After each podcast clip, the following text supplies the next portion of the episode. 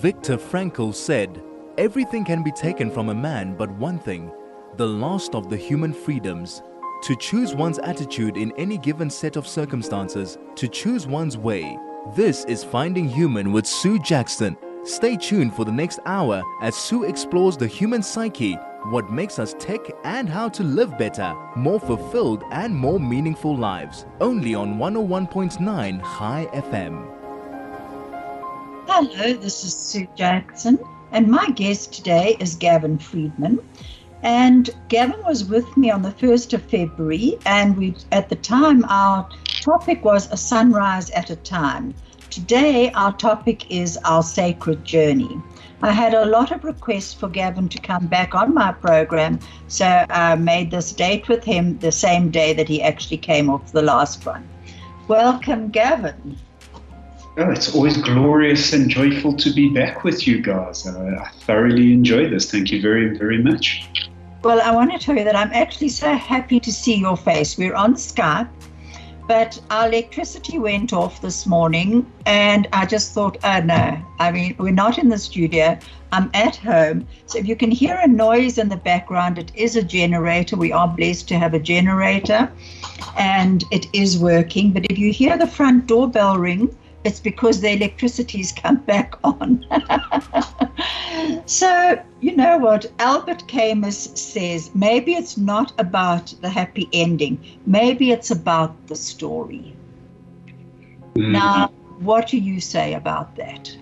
It's, it's always this story. You know, people, human beings live into a narrative and they forget that it's their story. We always, always have the ability to change our story. We always can change our narrative. So many of human beings live in a suffering or in joy through what would almost be called a truthful lie. They believe it to be true for themselves, but it doesn't make it a truth in their world. So for for so many, the story defines their experience, and yet they don't look at the story they look at the outcome or the experience and say, This is my life. No, no.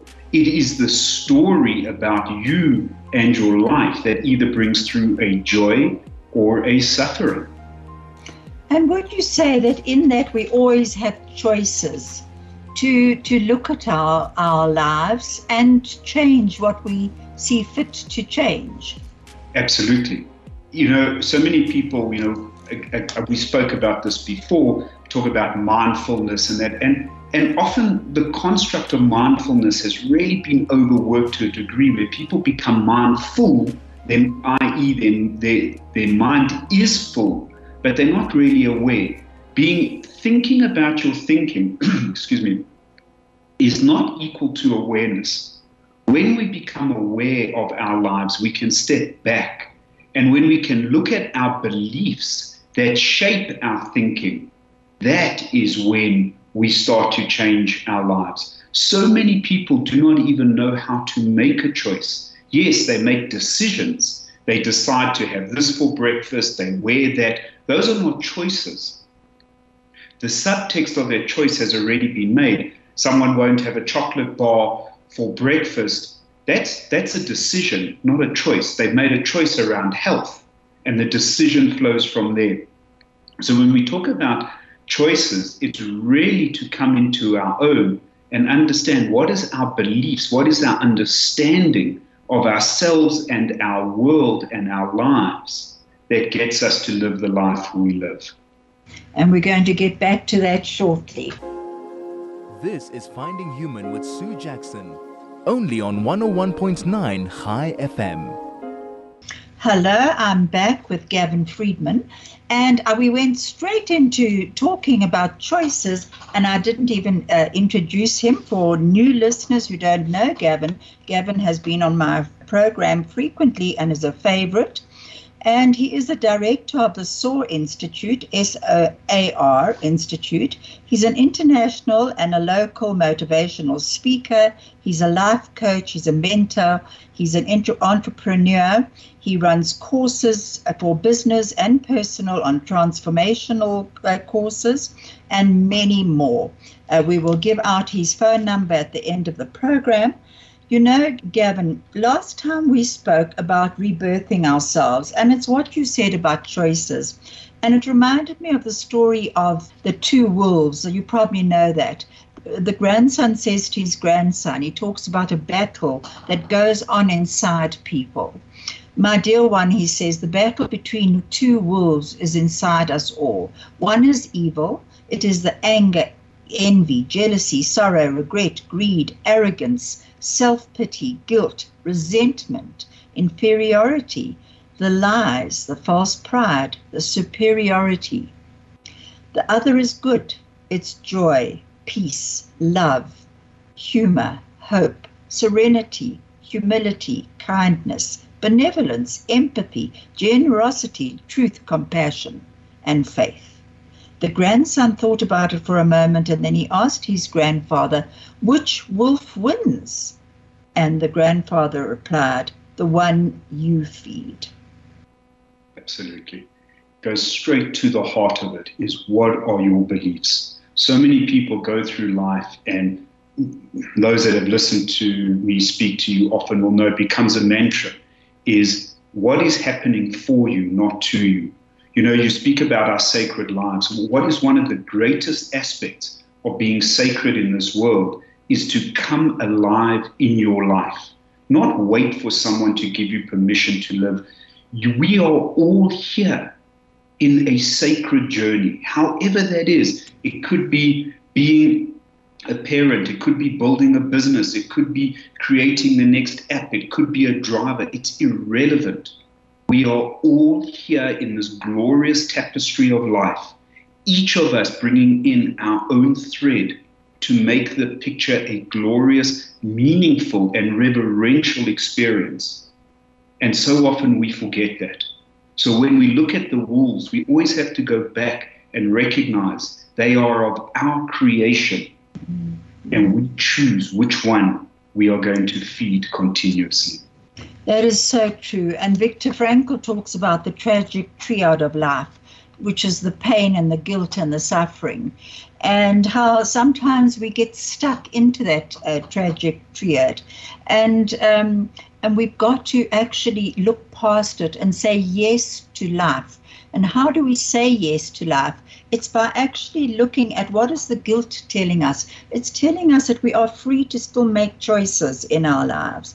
What is death telling us? It's telling us that we're on this journey and it's it's transitory. We're not here forever. So once again, we've got choices to make. And then the pain and the suffering. And what is our attitude towards that? And, um, you know, uh, Albert Camus, who I came across just the other day, and I, I've, I'm really very fond of the man now. He is no longer alive, but he, uh, I don't know if you know him, he's a French philosopher and author. Wonderful quotes. And he said, sometimes carrying on just carrying on is the hu- superhuman achievement. And in today's world, and with the war going on in the Ukraine, we're seeing that. Totally. The human beings live into the illusion that there will not be pain, and then they resist pain. Joseph Campbell, one of my favorite authors and, and philosophers and a scholar of the human condition, writes about the monomyth, and it ties it ties firmly into all the teachings of, of Viktor Frankl. And he talks about the monomyth being the hero's journey. Every one of us in our lives gets a call. The call can start off as a subtle knock, but we get a call. And our job is to answer that call. And when we answer the call from a biblical reference, we go into the belly of the whale. That is the metaphor of us having to discover us, why do we feel that we are being tested? Because we are testing ourselves. We are testing are we worthy enough to transcend this? Are we worthy enough to find and live our greatest life? Are we worthy enough to transform ourselves into the being we know we're meant to be outside of the conceptual belief systems, outside of our thinking. So we are always being called forth, always being asked to reveal our truth to ourselves. Many people think the truth of them is some construct based on a gender, on a religion, on a title. But the truth of us is what sits inside of us. And that's our sacred journey to find that core, isn't it? For sure. That is part of it. You know, uh, I remember hearing Rabbi Sacks talking about how optimism is actually a passive mo- a value. It's um, we sort of say, well, things will get better, whereas hope is an active value, um, and it, it means we can make a difference. Absolutely. And you know, and how can we go about making a better world, and therefore making a better self? You know, even on that, sometimes, you know, I will say that for sure, optimism is quite passive. You sit back and some people say, well, it will get better, and they ride it out. To just to ride a situation out does not mean there will be transformation. It just simply means you batten down the hatches and the storm has passed. And unfortunately, for many, they don't use the storm as a catalyst to awaken themselves. They just ride it out. Even in hope, and, and I get where where the statement comes from, but sometimes hope has a predetermined outcome. We hope it will fit that way. And it doesn't often reflect the reality of life. So we sometimes are called to even move beyond hope. And what is beyond hope?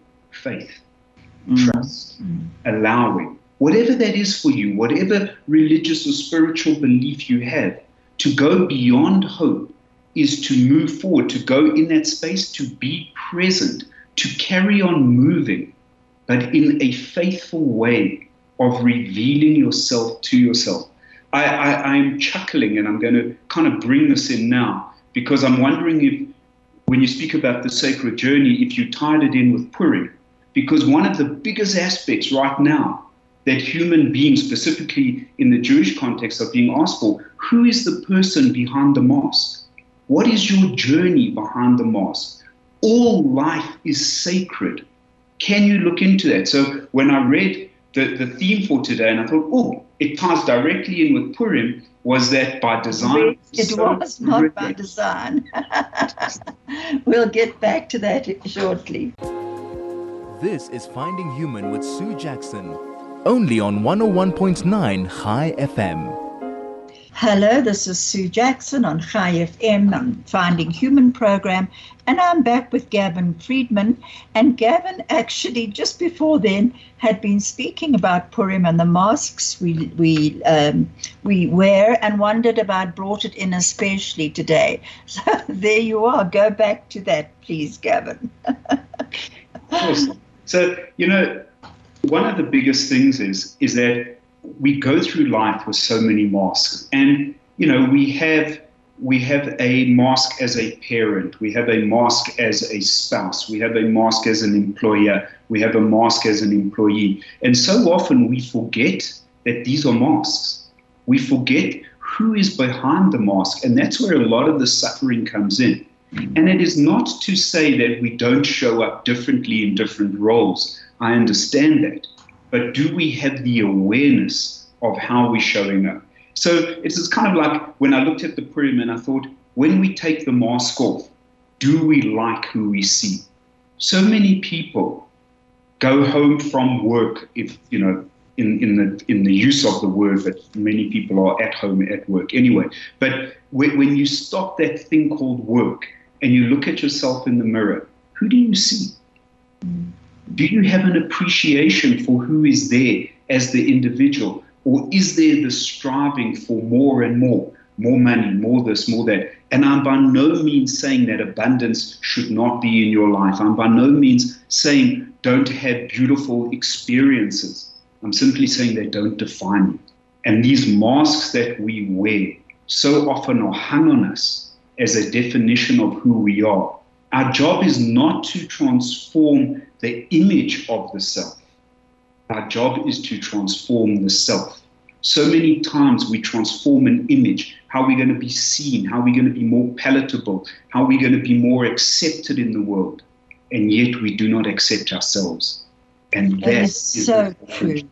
That really is. If you have any questions for Gavin or for me, you can SMS us on 34519 or you can telegram us on 061 895 101, uh, 1019. I'm hearing my generator at the back of me. That's my mask. I'm I'm wearing this smiling mask to you, but um, and you know what Bob Marley says? He said the greatness of a man is not in how much wealth he acquires, but in his integrity and his ability to fe- affect those around him positively. Absolutely. Absolutely. And I think that is something also, so that the, when the masks slip, are we keeping those masks on to, as you say, present ourselves to other people as we would like them to see us? Or are we prepared to actually be more authentic, which, which requires a bit of vulnerability, and actually show that we're not perfect. We never have been, we never will be. We're on a human journey striving towards whatever we, we our task is. Absolutely. We're called to be if we could step into life with an innocence, you know, we forget that our natural state is joy and innocence. How do we know this? Because that's how we came into the world. Very few, and, and even even in the most impoverished areas, and even in the footage that one would see in wartime, you somehow find a, a child still playing in the rubble of a bombed out house. A child remains innocent we forget that and we start to put on layers and layers and layers of our myths, of our stories, of how life should be. Not how it could be, not as the potential. We determine how life should be. We go to a resistance of life, and that resistance causes friction, and friction causes pain. We sometimes don't give ourselves the gift of stepping back just long enough to be in compassion with ourselves and the world around us and ask how we can be in the world and not just jump in and say how the world should be to us. That is so true. It really is. And it is the facing of the storms in our lives, which come and go all the time. And that um, Albert um, Camus, that I quoted just now, he calls it um, the walking nightmare. He said, you know, so for instance, if you're looking at the COVID 19 pandemic and now the, the war in Ukraine, never mind what happened in Yemen and you know which seems to be overlooked all those horrific uh, details but it's it is that walking nightmare. Now, do we want to actually remain in that nightmare? Or do we want to uh, step forward? And if you actually look at what's happening in Ukraine at the moment, they are walking, literally walking in that nightmare, trying to get to a safe passage to safety. And yet, if you look at them and you see the camaraderie almost. You know, it's what Viktor Frankl spoke about when they went on their marches from concentration camp to concentration camp, and how it was that camaraderie that often kept them going. The ability to help one another, to reach out and respond to someone else's need. We so often forget that someone's experience is their experience, and we want to overlay our experience on and I'm by no means saying that one should not help those in the Ukraine and do whatever you feel to do. What I am saying is to be aware of our story of what their experience is, is not the truth. Each of them are going through their own experience. Each of them are having to deal with it as it is.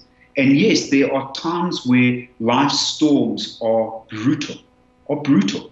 But we never know what the awakening for that person can be. We do not know what will emerge from an individual who's gone through this. People often confuse the storm and the clouds with the sky. And I mean, I've said this before. We are not the clouds, we are the sky. We are the sun, we are the moon, we are the stars. Clouds simply represent life circumstance. And so often people get into the circumstance and they get lost in it, mm. that they never ever come back and say, I am above the clouds. I am life. I am not the clouds alone.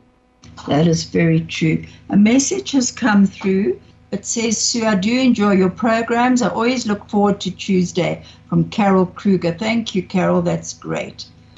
You know, this illusion that we sometimes are in, um, sometimes it can be our safety net to be in an illusion. You know, um, when I say an illusion, it's actually to even when we are in those clouds, and we are in those clouds sometimes, and especially through coming through the pandemic, people who have lost their loved ones, people who are now really struggling with what's happening in the world, wondering if their loved ones are safe. They are in the clouds.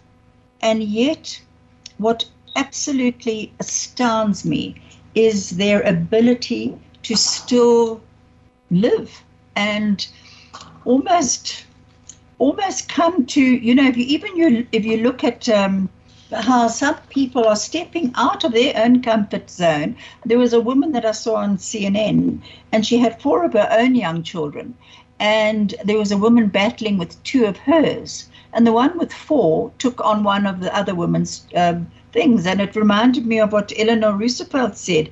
She said, "You gain strength, courage, and confidence by every experience." in which you really stop to look fear in the face. You must do the thing you think you cannot do. That was Eleanor Roosevelt.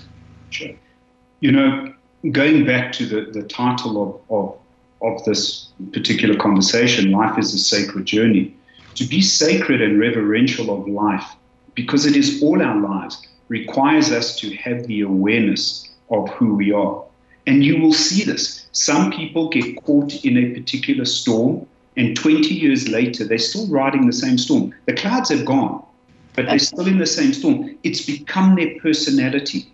It's, it's, it's trapped them, it's anchored them. And it's, there's a term called creative tension, where you get anchored in the past on some event and you try moving forward in your mind, not through releasing, not through accepting, but you, you wish life would be different. And yet, 15 years of life have passed, but your personality says, if you knew that I had this trauma, and I am by no means limiting anyone's trauma, please do not think I'm belittling anyone's journey, for their journey is sacred no matter what they've experienced.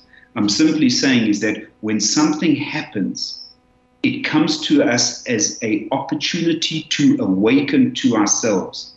And from awakening to ourselves, we can go out and create a new future. Many people get stuck in it and then they live a life of incredible suffering and tension because they're trying to move on, but they're still stuck in the past. The two cannot live together. And that reminds me of something you said last time, which was um, suffering becomes habitual. Yeah. And and in the emergence from that, we it's it's the courage to actually step forward. Sure, it takes great courage to you know even even as as Joseph Campbell was talking when he talks about the hero's journey, he sums it down to a very simple statement. He says, "Follow your bliss." It takes tremendous courage to follow your bliss. It takes tremendous courage to be happy. So many people are scared to be happy because it may offend someone next to them. They're scared to be happy because being happy may mean someone else could be unhappy. This is not about intentionally standing on someone, but often we believe that suffering is our gateway to happiness for another. And then ultimately, both people land up suffering or the group suffers. Our job, and we see this time and time again, is to step into our own joy, and that allows other people to find their joy and there's there's something very powerful in that and that is also being part of a community of the interconnection between people of actually recognizing that other people have their own stories to tell as well being open to their stories to to watching other people emerge them from whatever they were stuck in and often it's in that watching and seeing someone else emerge Um, it's Frankl actually spoke about. I think it was Freud and um, um, Jung. I think when he said logotherapy is simply standing on the giants, the shoulders of giants before before logotherapy. And I thought, you know, that was something very. He he recognized other people's greatness, but didn't diminish his own. And and I think that's something that we often do do. We, we put ourselves down. You know, it's on a simple thing. I could say to you, Gavin, I like your sweatshirt that you've got on today. And you might say, oh, this old thing. Sure. We, we are so enculturated and it's and, and it's it becomes almost a a way of living is that we we fear to own who we are. We're scared that if I say, look how great I am, someone will say, what a narcissist. But it's not that arrogance and narcissism and that don't come when you come from a pure place of self love. We're so quick to acknowledge and say, oh, you know, I'll take ownership of my failures and I'll take responsibility of my failures and I'll own all of this in my life.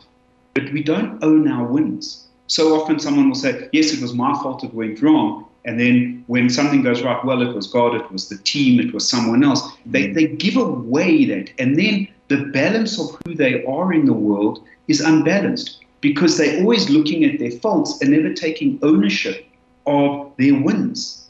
And, and that is experience is the experience. Sorry, what did and you I say? Mm, and that experience is just merely an experience. So true, and that's also diminishing our own light. And I do believe that in gratitude, when we look at gratitude, and gratitude is part of this sacred journey, it's it's looking at our lives and looking at ourselves, and actually being grateful for the person we are or the person we want to become. Gratitude for what's helping us become that person. The gratitude is a very strong influence on this sacred journey. Absolutely. If we can't appreciate who we are right now, and it's not the completeness of us, maybe, but if we do not have a reverential appreciation of who we are and where we are, how do we move forward? If we're always saying one day, could have, would have, should have, or next time, or whatever, how do we know? We do not know, and we cannot ever be assured that, to, that there will be a tomorrow. We don't know. COVID, wars, even living in South Africa, there is no guarantee that there is a tomorrow. And yet we want to defer it because at some point, something in us will change. No one's riding in to change us. We are our own hero. We are the one that has to wake up in the morning and say, Today I love life. Today I embrace the gloriousness of me. Today I reflect the beauty, the abundance, the joy, and the, the divinity that I see around me, today I reflect that out into the world, for that is me.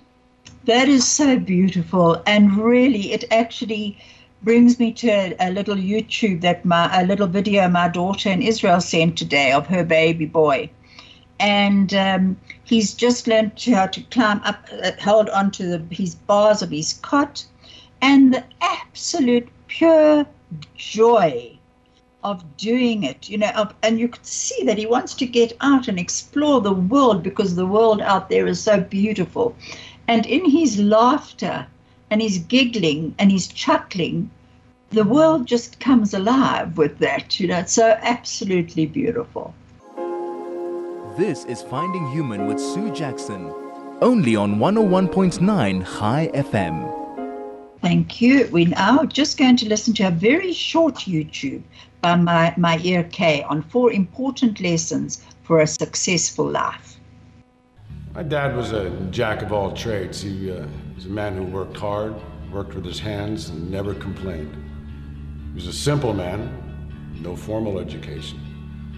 He would teach my sister and me lessons through parables and stories. And one day before I was leaving for college, he sat me down and he took a pencil from his pocket and he said, There are four things you need to know before you go out into the world. You remember these things and you'll be the best person you can be. First, look at this pencil. We know that in order for it to become a useful pencil, that from time to time, again and again, it's going to have to go through a resharpening. Well, if this pencil could feel, we could imagine how painful that would be. But that's what it takes for it to be a useful pencil. Life is much the same.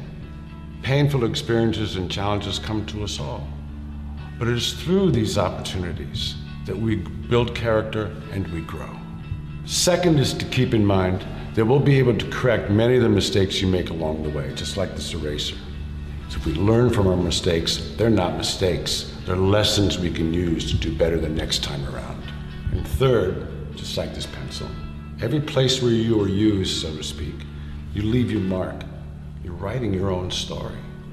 Think of stumbling blocks as stepping stones and never stop writing. And fourth, always remember the most important part of you is what's inside. This is Finding Human with Sue Jackson, only on 101.9 Chai FM. Hello, this is Sue Jackson, and I'm ga- back with Gavin Friedman on the Finding Human program. And we are talking about the sacred journey of our lives and that was a very short YouTube by my ear K. If anyone would like to look at his YouTubes, I really would suggest that you do. They are very short, very uh, easy to read, and for your children as well. Gavin, what did you think about that? I mean, it's so true the pain, the what you have to go through in order to becoming the best you. Absolutely. We so often forget that refining is not a easy process. The reason why it's not an easy process is not that the, the, the process itself is painful. It's our resistance to let go of our rigidity. It's our resistance to really step into faith, grace, and allowing that prevents us from just being available to life. We so often talk about being present in life, but are we available to life? So when, when we go through that process of refining and it's painful, find joy in the pain. Find joy in the pain because you know it is serving you. And he said something which is just so profound. You write your own story. Absolutely. And you have to be sharp to do that. Mm-hmm. And to have a blunt pencil in that regard does not allow for a fluid way of writing. Mm-hmm. We need to be aware. And when we write our own story, if it's a horror story, we have the right to choose to change it. We don't have to wait for someone else to say you can change it. If it's a beautiful love story, carry on writing it. But don't get fixated that this chapter is all about love and joy. And maybe as you turn over the page, there's a dark cloud coming. Celebrate it. Every experience is sacred. It really is. And I think it's also to to accept that life is fragile and we are vulnerable. But we are here, so we do have a purpose to fulfill. And one of the questions that did come through when the Facebook, when that went out on Facebook yesterday, was please ask Gavin to retell us about the C's, that uh, the four C's. Wow, people listen. That's beautiful. Yeah. So I, I just want to say one thing, Sue, is that people say that we're vulnerable and then they, they hold into the pain of being vulnerable. I want to give a different, slightly different construct and say we are courageous. We are powerful. You only experience the vulnerability for a short period of time to say, I'm open and available to life. And that may be scary. But when we step into our courage, when we step into our fearlessness, that is when life expands beautifully for us. And going back to, to answer this, this listener's questions, let's take the sharpener as the, the metaphor for this. What are the four C's to foresee your life? First one is clearing. The sharpener clears us, it removes the debris. Once we have the clearing, we go into clarity. When we have clarity, we have conscious choice. We are aware of the choices we're making. So, to foresee your future, get clear yourself, get clarity, and then make a conscious choice, not a reactive decision based on past beliefs. This is Finding Human with Sue Jackson, only on 101.9 Chai FM. Gavin, so go back, please, to your four C's because you, you froze in the middle. Okay, so we we start off with the first one is the clearing, the metaphor of the sharpener. Remove the debris. So we have to clear.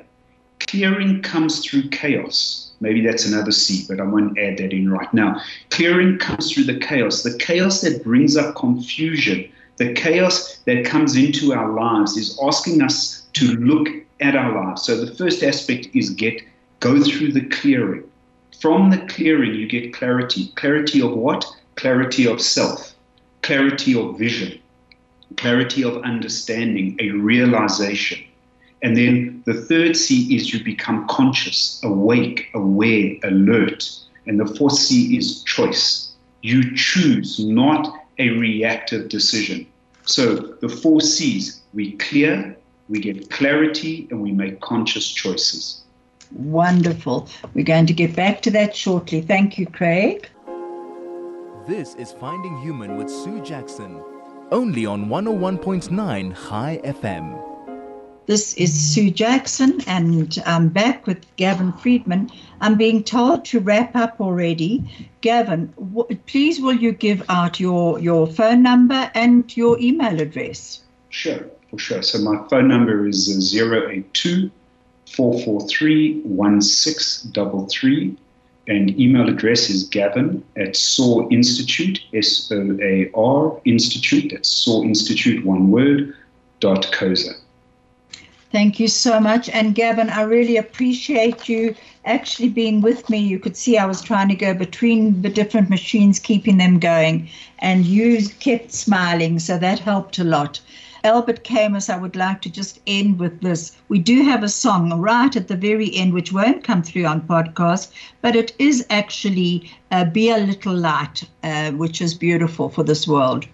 But this is from Albert Camus, and it says, In the midst of hate, I found there was within me an invincible love.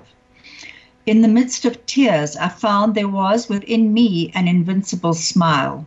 In the midst of chaos, I found there was within me an invincible calm. I realized through it all that in the midst of winter, I found there was there was within me an invincible summer.